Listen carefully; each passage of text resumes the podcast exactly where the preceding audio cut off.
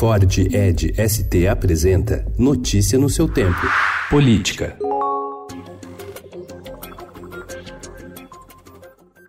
O Supremo Tribunal Federal tem sofrido pressões para não derrubar a possibilidade de prisão após condenação em segunda instância. A intimidação mais agressiva vem de caminhoneiros bolsonaristas que gravaram vídeos ameaçando novas paralisações caso o ex-presidente Luiz Inácio Lula da Silva saia da cadeia. A ofensiva também chegou aos gabinetes dos ministros, que não param de receber mensagens e ligações para impedir a revisão da atual jurisprudência. Só no gabinete do ministro Luiz Roberto Barroso foram mais de 2 mil telefonemas e 4.500 e-mails na semana passada.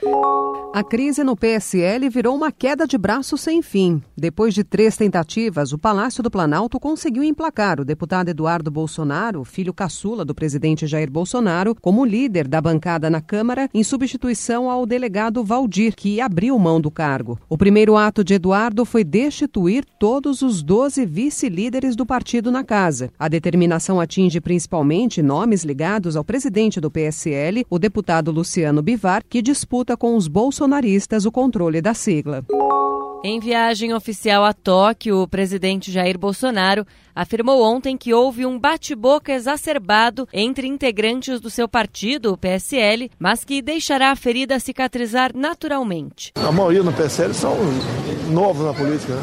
As coisas acontecem, é igual uma ferida, cicatriza naturalmente. Apesar dos conflitos, Bolsonaro insiste que a crise política é uma invenção e que os conflitos no partido não terão impacto na tramitação da reforma da Previdência nesta semana. Música o Ministério Público de São Paulo deu prazo de 20 dias para a Assembleia Legislativa apresentar a lista de funcionários e os comprovantes de pagamento de todos os servidores que trabalham ou trabalharam para o deputado estadual Gil Diniz, do PSL, um dos principais aliados da família Bolsonaro no diretório do partido no estado. Diniz é acusado por um ex-assessor de operar um esquema de rachadinha, quando os funcionários têm de devolver parte ou a totalidade dos salários ao político que o emprega entrega.